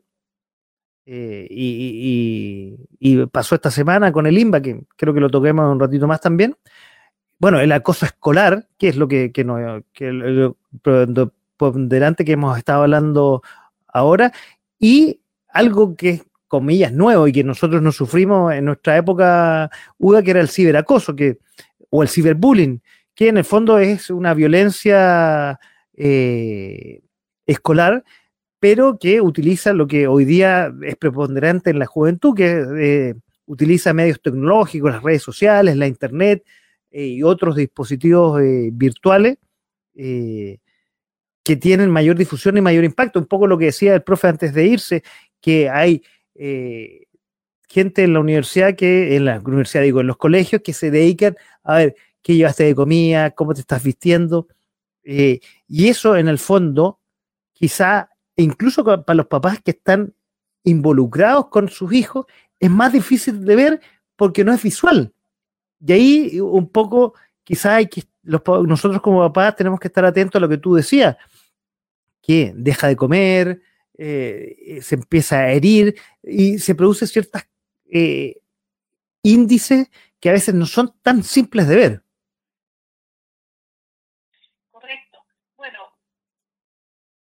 eh, tú sabes que dentro de los acosos, los ciberacosos, está detectado, ¿no es cierto?, diagnosticado que, que son los agresores son gente que tiene problemas psicológicos, problemas emocionales, eh, problemas sociales, y entonces son, vamos a decirlo derechamente, psicópatas.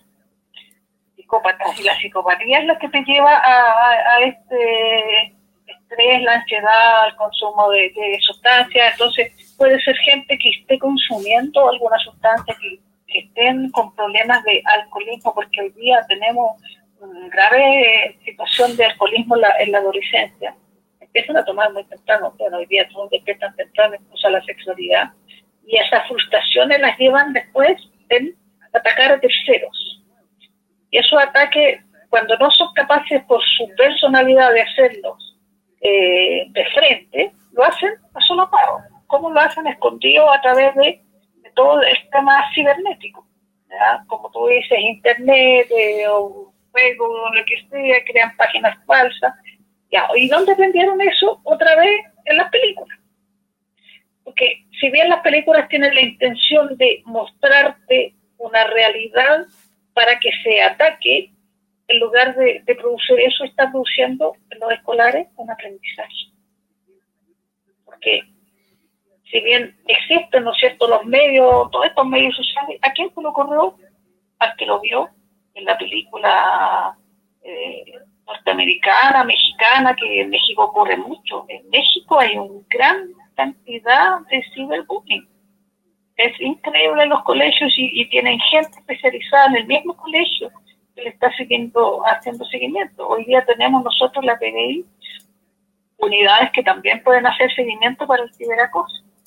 Antes no lo hacían por por, digamos, por ciber, lo hacían por teléfono, ¿cierto? Te molestaban a cualquier hora por el teléfono, llamadas ocultas, era muy fácil porque teníamos las cabinas telefónicas donde tú no identificabas los números.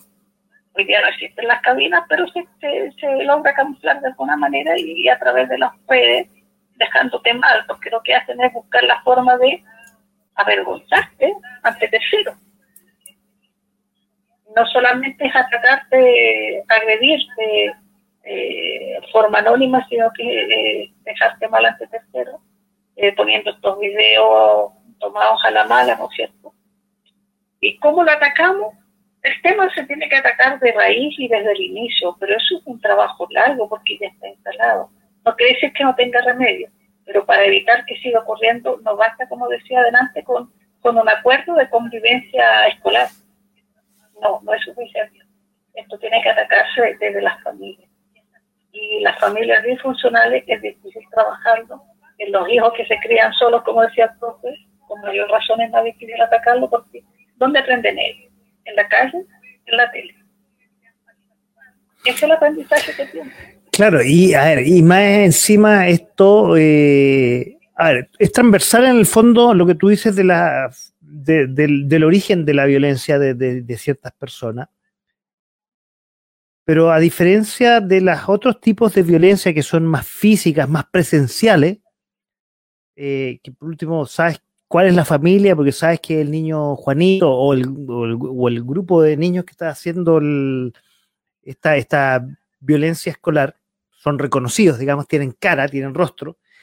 El ciberbullying, eh, el acoso cibernético, no tiene rostro. Entonces, no se sabe quién diantre es. Bueno, tendrá un IP y quizás ahí lo, una investigación ah, policial probablemente podría detectar quién es, pero ahí es un anónimo total. Es más difícil detectar y, quizás si el otro cuando es presencial es difícil detectar en un hijo o hija, digamos, puede que el otro sea más complicado todavía, porque los cabros, y lamentablemente, y es una crítica eh, que yo veo a nosotros como papá, yo en ese sentido, nosotros como cuando teníamos las hijas chicas no lo hicimos, pero hoy día veo mucho papá que en el fondo para eh, que sus hijos de chiquititos se entretengan, comillas, o se vadan de la realidad, le pasan inmediatamente el teléfono y, supongo que tú también has visto que hay niñitos ya eh, en los coches de dos, tres años que ya tienen su tablet y anda jugando con su cosita, que sea, cosa que parece qué bonito y qué, natural se ve, ¿me entendí? Pero en el fondo hay algo que está detrás, que en el fondo es la despreocupación de los padres hacia el individuo.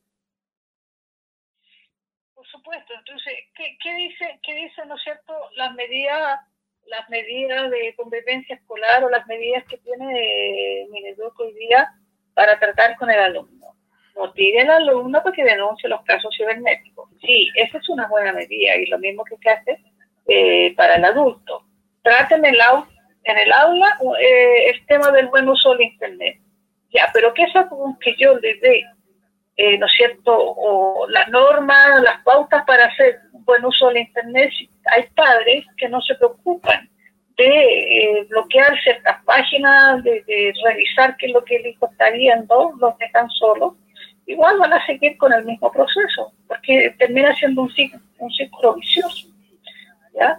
Existe el programa eh, en todos los colegios, ¿no es cierto?, en el tema de desarrollo personal, de moral, de habilidades sociales, de cómo yo, las habilidades sociales tienen que ver es cómo yo me comporto, es cómo yo es cómo yo me relaciono con mis pares y cómo puedo establecer los diálogos. Pero si, si no tengo algo que me apoye, o sea, yo puedo analizar todos los riesgos que quiera en el Internet, en el colegio. Pero cuando los padres, llevo a casa, los padres no les importa, entonces yo estoy malgastando palabras nada más. Estoy hablando a la pared. Espérate, ¿no le importa o a veces no tienen necesariamente las capacidades eh, en el caso del ciberbullying, no tienen las capacidades de, como tú decías, quizás bloquear una IP, bloquear ciertas cosas, y no son eh, nativos digitales, entonces quizás muchos padres, no sé qué porcentaje, y, ahí eh, eh, estoy culpando quizás a algunos, pero que los cabros saben mucho más de, de, las redes que, los papás, que muchos papás. No, no sé si en mi caso, ¿ah? porque yo, yo sí bloqueé ciertas páginas y cuando ya vea que la cosa desconectada al internet y chao. Y, y, y, los, y los cabros hoy día, como hablábamos al principio del programa, eh, se les va la internet y, son facilistas. O sea, oh, dramático, ¿no? No hay hoy día, eh, bueno, salvo algunos que, que, que, deben ser especialistas, que ya deben ser medio hackers, saben levantar la red de todas maneras. Eh, Por supuesto, pero, ahí esto está diciendo ya el papá no tiene, no, no, no es que no le interese, sino que no tiene los medios, perfecto pero ahí estamos viendo en un estrato, porque sabemos que en estos estratos sociales los padres se manejan muy bien con todo el tema cibernético y tan, tan bien como los hijos, pero están tan ocupados en su trabajo, en, en sus temas sociales, que no tienen tiempo casi con los hijos. Los hijos, ¿con quién se crían? Con las nanas. Claro. La la nana es la que no siempre va a tener el conocimiento cibernético para, para corregirlo. Ella se encarga de que el niño esté sano, que esté limpio, comido y dormido a la hora que corresponde. Pero los padres son los que tienen que dar la orientación. Y hay padres que no tienen tiempo para los hijos. Y los hijos cuando se frustran ante esa situación, se desquitan con los compañeros, ya sea con el, con el bullying cibernético, con el bullying presencial. Pero eh, eh, son también medidas de mitigar su frustración a lo que ellos quieren. ¿Ellos qué quieren? Muchos lo hacen por llamar la atención de los padres. No hacen. No es porque eh, quieren otra cosa. Ellos quieren de alguna manera captar la atención y si no lo consiguieron de una manera, buscan otra. Y ahí está el bullying. Ah, tú tocaste, tocaste un punto súper importante que buscan la atención de los padres. Y claro, bueno, y, de ahí viene la palabra adolescente, pero ahora está empezando incluso antes de la adolescencia. Y ahí, por falta de preocupación de los papás, empieza el integrarse a unas tribus o grupos, digamos, que no son quizás de lo mejor para el aprovechamiento y el crecimiento integral, llámese droga, llámese alcohol. Eh, y, en el fondo no, eh, al final ya, ya se les escapan de la mano de los papás eh, y ya al integrarse, digamos, a ciertos grupos y, ya, ya es difícil o más complicado que eh, enderezar al árbol, como nos decían la abuelita. Que crece, ¿cómo es? Que crece torcido, jamás su endereza. Ah, me, me, ah, no me acuerdo cómo era el dicho, pero por ahí la, la abuelita hablaban del árbol torcido. Así es. Árbol que nace torcido jamás su rama endereza. Ahora, y un poco también lo hablaba, lo hablaba el profe. A ver, eh, los que fuimos padres preocupados, y, yo me acuerdo de mis viejos también, y, y, es cosa de ver también las caricaturas que hay delante y después. A ver, ¿a quién no le dieron su correazo o su chancleta cuando chico. O sea, a mí me, acuerdo que mi vieja, y que debe estarme viendo, y le mando un saludo a mi madre, que es la fan número uno de este programa, eh, me hacía escoger el color de la, de la correa, o el color y el grosor. Y obviamente yo elegía la más delgada, me importaba un carajo qué color tuviera. Pero sabía que la roja era la más delgada, entonces elegía la roja. Oye, pero hoy día, y, me, acuerdo que alguna vez me, tocó que mi hija se salía el número directo de la violencia, eh, no sé si familiar o violencia eh, eh, contra la niñez, no me acuerdo de una cosa así. Entonces, y me la tiran como de broma, y a veces quizás no tan de broma. Entonces, hoy día, y bien como ustedes decían ah, en la primera parte del programa, hoy día los cabros son intocables hay medios. Mira, yo cuento experiencia propia. Yo creo que toda mi vida, yo era una persona bastante rebelde, una niña bastante rebelde. sigue siendo una niña, Uda, sigue siendo una niña. Pero rebelde. No ya no soy rebelde. Ah, ya, ya, ya no eres rebelde. Ah, bueno, ya, ah, perfecto. Eh, mira, eh, mi padre una sola vez me castigó físicamente, ¿ya? pero fue un par de balmazos. El castigo, y para mí era peor ese castigo que cualquier otro. A mí me mandaba acostarme temprano. Y piensa tú, cuando tú llegas del colegio, haces las tareas y si hay buen tiempo, como yo era del sur y llovía bastante, esperando el buen tiempo, salir a jugar con los amiguitos del, el condominio y resulta que yo estaba castigada y, era terriblemente triste mirar la ventana. no, oye, qué buen castigo, qué buen castigo. Y bueno, eh, por ejemplo, una de mis sobrinas que tiene una chiquita ya en que totalmente de raciocinio, el castigo es le quitan el tablet. Eh, leer no, no es un castigo para ella porque ama la lectura, aun cuando juega, pero ya quitarle lo que te gusta. No necesitas un golpearlo. Pero cuando, cuando los padres, además, no conversan mucho, y no necesariamente por problemas de pareja, sino que su vida es así, hay mucho diálogo en la familia, el padre castiga, la madre levanta el castigo o viceversa. Entonces, ¿qué ve el niño? En consecuencia. Y se aprovecha de esa situación, pero también se desorienta es como, es casi, vuelvo al caso de la puerta giratoria. Eh, yo opto siempre por lo más sencillo, lo más fácil, lo que, se me dé más simple, la ley del mínimo esfuerzo. Ya. Yo sé que hay consecuencias que me castigan, pero uno de los dos me ha castigado y el otro me va a levantar el castigo. En consecuencia, no tengo castigo. Eso. Oye, Eso también produce problemas, ¿sí? Y, te quiero pasar a un tema de eh, que está relacionado con el castigo, con el llamar la atención de los padres, y un poco yo lo estaba conversando con respecto a la violencia, eh, los tipos de violencia escolar, que es lo que estamos viendo actualmente más a menudo, que es la violencia contra la infraestructura de los espacios eh, públicos y escolares que en el fondo el daño deliberado a la infraestructura, a los edificios, mobiliarios, materiales, eh, elementos que forman parte no solamente del espacio escolar, lo vimos para lo que ha pasado después del 18 de octubre, eh, daños que, que, pueden ser un simple rayado como la destrucción eh, total y parcial de las cosas. Hasta la quema de un bus, como pasó esta semana en el Instituto Nacional Barros Arana. A ver, pero eso yo creo que va un poco más allá que llamar la atención de los papás. Eso ya es un descontrol total. Y, incluso yo no sé si hay hermanas, porque hay, en el caso del Instituto Nacional, ¿ah? hay adultos que están involucrados. Yo no sé si hay papás o hermanos que están involucrados o simplemente eh, grupos alternativos, por decirlo de alguna forma eufemística, que eh, ayudan y asusan, digamos, a a los alumnos más débiles, débiles en el sentido de, no tener una, formación y una base, a fomentar esta violencia contra el colegio, contra la infraestructura, hasta, bueno, quemar un, un, bus. ¿Ya eso pasó a llamar la atención de los papás?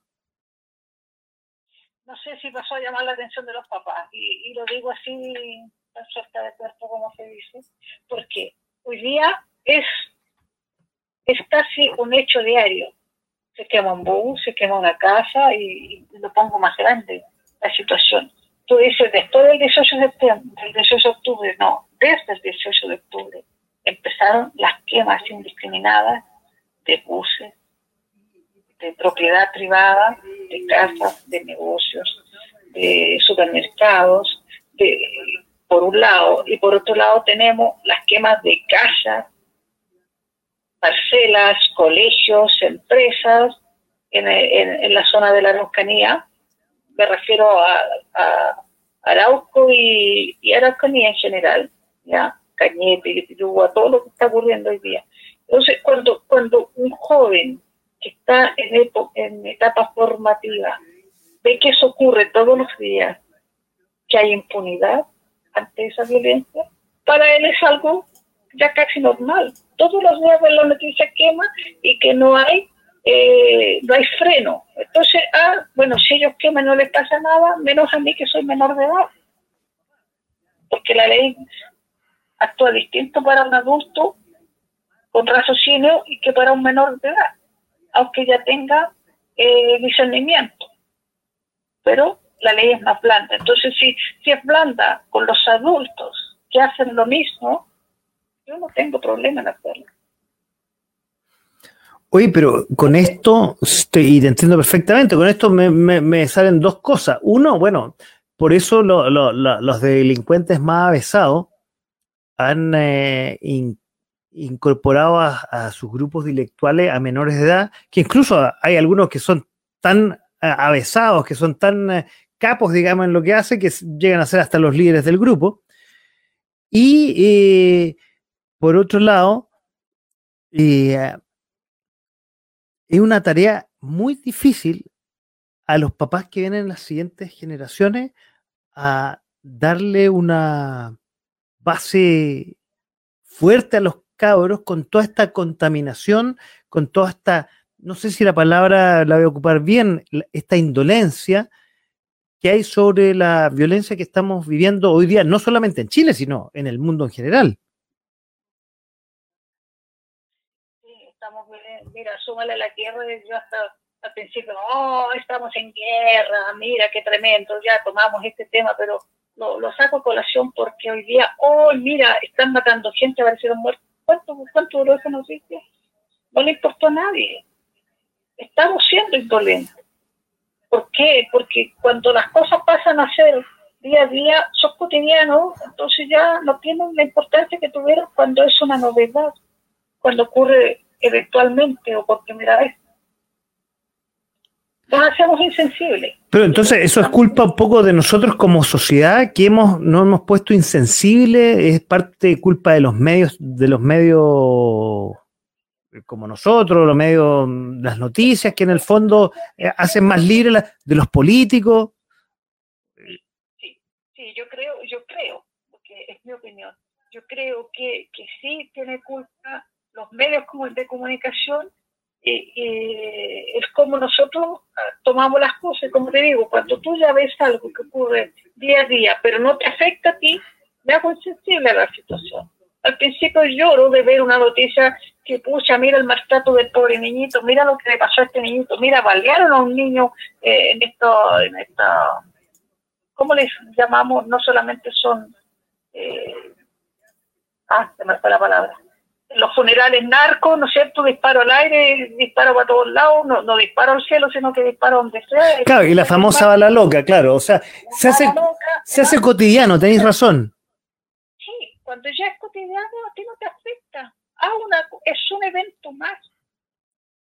Es un evento más. Entonces, cuando vemos, oye, eh, oye, quemaron el bus, ¿no es cierto? Y más encima golpearon a la espalda, me imagino que sería con un pedazo el rector del, del INBA eh, durante la quema del bus. O sea, ah, un, profesor más atacado nomás, así como casi pasó desapercibida la, la, la, noticia del, del profesor que, que acuchillaron por la espalda en, Concepción. Eh, este rector menos, se supo solamente la quema del bus, esa fue la noticia, pero, pero que agredieron al rector, no, porque no es el primer rector que agreden de colegio, ¿verdad? Entonces es una más, uno más. ¿A alguien le importó?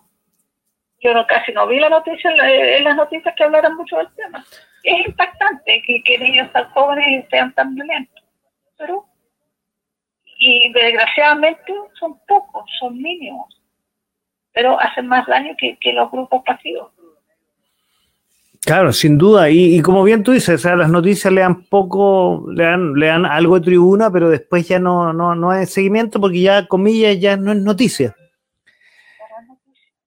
Porque como ocurre todo, mira, cuando yo me acuerdo, estaba en el sur cuando derribaron los helicópteros que iban a, que iba la, policía a, a, tratar de mitigar el problema de la Araucanía, no sé, no no me recuerdo bien si iban hacia la Araucanía o hacia la Bio, Bio, la zona de Arauca. Derribaron un helicóptero, según las noticias. Según todos los que estábamos en el sur, fueron cuatro. pero uno solo fue noticia, los otros tres no importó porque ya dijeron que había caído un helicóptero. Y, que no fue, y además los otros no fueron de la misma respuesta, pero ya no fue noticia. Entonces, eso hace que nos pongamos indolentes, insensibles, y ya no reaccionamos ante esta situación, porque es uno más, independiente de cuál sea el motivo y cuál sea el acto de violencia. Da lo mismo si queman un supermercado más, da lo mismo que todas las manifestaciones queman, quemen eh, algún negocio, incluso estos kiosquitos, ¿no es cierto? Da lo mismo que quememos otro auto, que quememos en cada protesta se quema mínimo un autobús. Por lo tanto, ahora que queman otro los estudiantes, es un autobús, más. Esa es la noticia. O sea,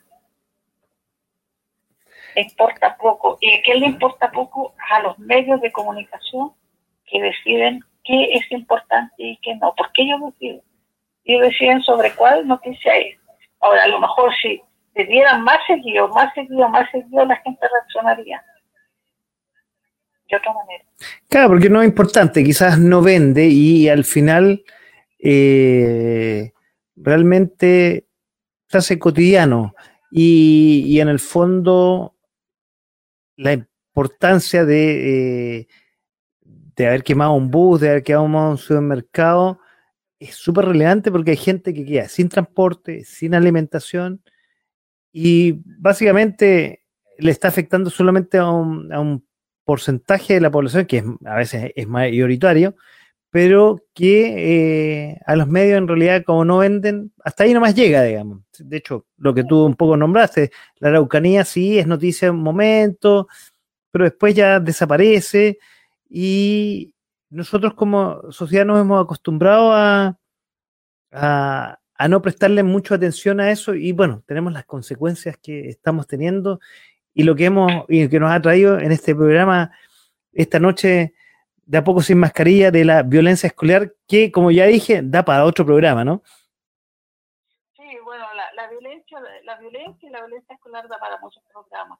Eh, y porque ahora hemos hablado en términos generales de violencia, pero ni siquiera alcanzamos y ya, ya nos queda poco, ni siquiera clasificamos los tipos de violencia porque son montones son montones. ¿Y qué, ¿Y qué es lo que lleva a la violencia? También son muchas las situaciones que afectan este esta violencia. Hay cosas que la hacen desfavorecida, motivaciones, interés, problemas de autoestima, eh, envidia, celos. Son muchos los motivos. Y cómo, cómo se me ocurrió a mí, pucha, que casual que a mí se me ocurrió después que vi una película que un tipo lleva un cuchillo para el colegio que un tipo llevó un, arma y le disparó a todos los compañeros porque le tenía mala, se me ocurre a mí, no, no, vuelve a existir. La, la televisión educa y además, pero mal educa, mal educa, porque te, te da ideas malas de qué hacer. Claro, y ahí volvemos al control de los, no sé, que tenemos nosotros como padres para que pero que hoy día es mucho más difícil con toda la disponibilidad de contenido, porque tú decías, oye, le apago la tele, pero la cantidad de contenidos que, hoy día muestran las redes sociales son infinitas y el control eh, es prácticamente imposible, sino es más bien una, como tú bien decías, una, una, cosa presencial de los papás, y ahí nace todo, digamos. Y, un tema que yo creo que voy a dejar ahí para un próximo programa es la relación entre que yo decía la triada cuando estaba en el centro de padres, entre el colegio, entre los padres y el alumno, en una mesa de tres patas. Cuando una falla, fallan todas. Bueno, cuando, cuando se hacen los compromisos de convivencia escolar, justamente se hace en, la tirada. Es, es un acuerdo tripartito, es un acuerdo de la comunidad escolar. La comunidad es la que firma el compromiso por la convivencia pacífica, por el uso de la no violencia, por la armonía y por todos los nombres que tú quieras poner. Pero el acuerdo se hace con algunos que debiera representar el, sentir de todos, pero lamentablemente no es así. No es así. Entonces los que participan de todas las actividades escolares quieren lo bonito, es como, es como voy a cambiarlo un poco el ejemplo Cuando yo quiero hacer las kermés para juntar dinero, ¿quiénes participan? ¿Todos? Los que les interesa el juntar el dinero para. Los otros se marginan y después hacen lo que quieren. Lo mismo ocurre con los problemas de bullying. Hay, hay, hay apoderados, hay padres que no les interesa, no van a las reuniones, no firman pacto, no hacen nada, y después cuando el hijo es eh, suspendido por, por, problemas de, acoso o de agresión al compañero, ah, no, mi hijo no me lo toquen, es intocable. Y además de eso, ¿qué pasa? Que como los que hicieron el, compromiso de convivencia escolar ven todo color de rosa, no consideran que el hijo puede ser agredido de forma violenta y por lo tanto la sanción que tiene ese, ese muchacho o muchacha que agredió es solo suspensión. Pero se acaba la suspensión, vuelve, vuelve a clase y vuelve a leer. ¿Te sirve? Chuta, eh, wow. Oye, eh, Uda, quiero invitarte. Me dejaste chuta con realmente y da, y da para que lo sigamos conversando en una segunda, tercera y cuarta parte. Me, dejaste con hartos temas eh, en, la cabeza. Pero ahora quiero ir a algo más feliz, Uda. O sea, ahora para ir cerrando un poco el, el programa ya esta noche. Como tú sabes, eh, a mí me gusta cerrar, estamos con Uda Arriba, una gran compañera de universidad, conversando este tema que, como ya les dije, está es súper interesante y da para varios programas más que los vamos a tener. Eh, me gusta ir cerrando con una recomendación. Así un tema interesante conversar, pero distingamos un poco a, la, a la audiencia, a los que nos están viendo y escuchando hasta ahora con una recomendación que nos, puedas decir ahí para darle un poco de, sabor alegre a esta conversación de noche de jueves. Mira, hemos conversado, yo rescataría eh, varias cosas. Pueden trabajar, si hay padres escuchándonos, trabajenlo con sus hijos. Si hay jóvenes estudiantes escuchándonos también, trabajenlo en la forma personal. ¿Qué nos lleva a no generar violencia. La armonía. La armonía produce equilibrio, produce felicidad. Yo tengo que vivir en forma armónica. Para lograr esa armonía tengo que tener paciencia. Debo ser cordial. Y con cordial no quiero decir servicial, quiero decir amable. ¿Empático? Empático. Tú lo has dicho, me daste la palabra y sobre todo hay una palabra que nosotros hablamos de tolerancia. La tolerancia, eh, la tolerancia no basta con decir sí, yo acepto que haya, que haya personas distintas de mí, que tengan un color de piel distinto, que tengan una religión distinta, que tenga, yo tengo que aceptar que tú no eres igual que yo, primero. Eso es ser tolerante. Cuando yo acepto si, tú eres mi amigo, yo acepto que tú seas mi amigo aunque tengas un color político distinto, aunque tengas una religión distinta, aunque tengamos distintos niveles socioeconómicos. Eso es ser. El que yo acepto tu diferencia, el que tú tengas una tendencia, seamos los dos del mismo sexo, pero tenemos distintas tendencias de género diferente, también es tolerante pero es el aceptar, no decir, sí, concuerdo que existe. No, yo tengo que aceptarlos como son. Eso evita la violencia. Yo creo que eso sería mi, principal reflexión de, todo lo que hemos conversado y lo que he recogido de, tanto de lo que estoy diciendo yo, lo, tú, que todos.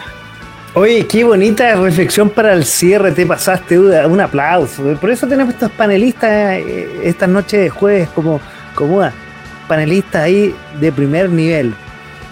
Oye, yo quiero invitarte a ti y a todos los que nos escuchan y ven a esta hora para ir cerrando el programa de esta noche, que ya faltando 15 minutos para la medianoche y hay 13 grados la temperatura, como ha bajado la temperatura, duda. Ya llegó el otoño, nos llegó el otoño.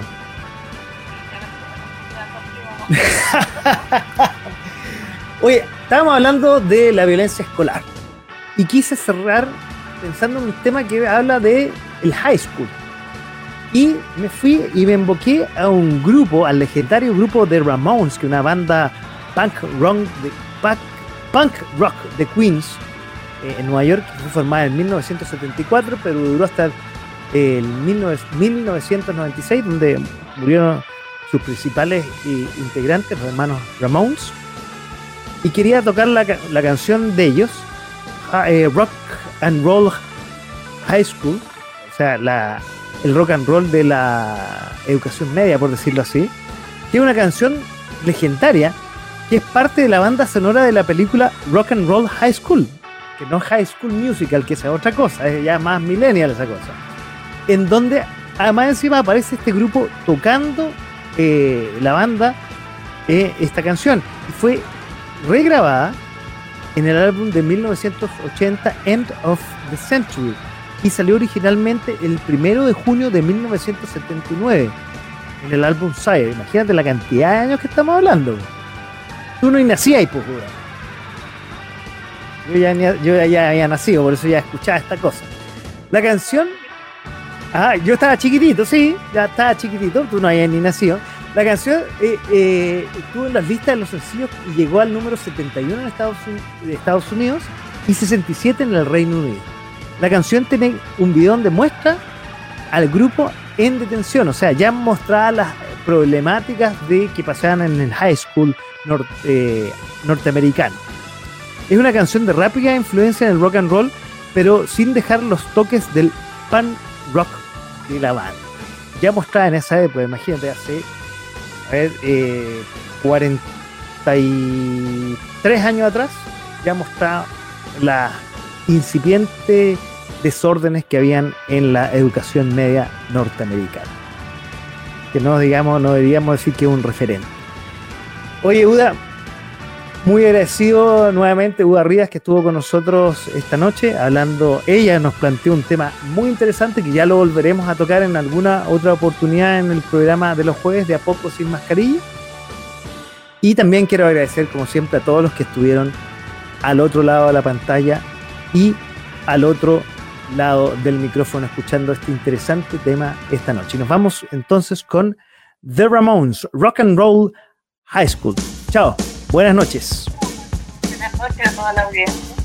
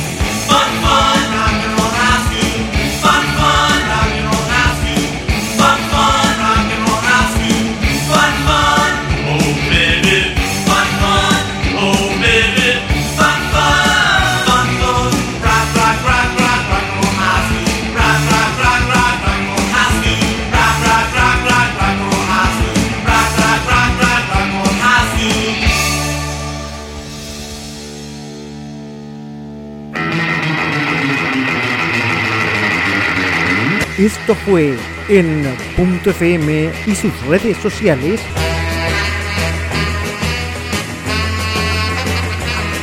De a poco, sin mascarilla.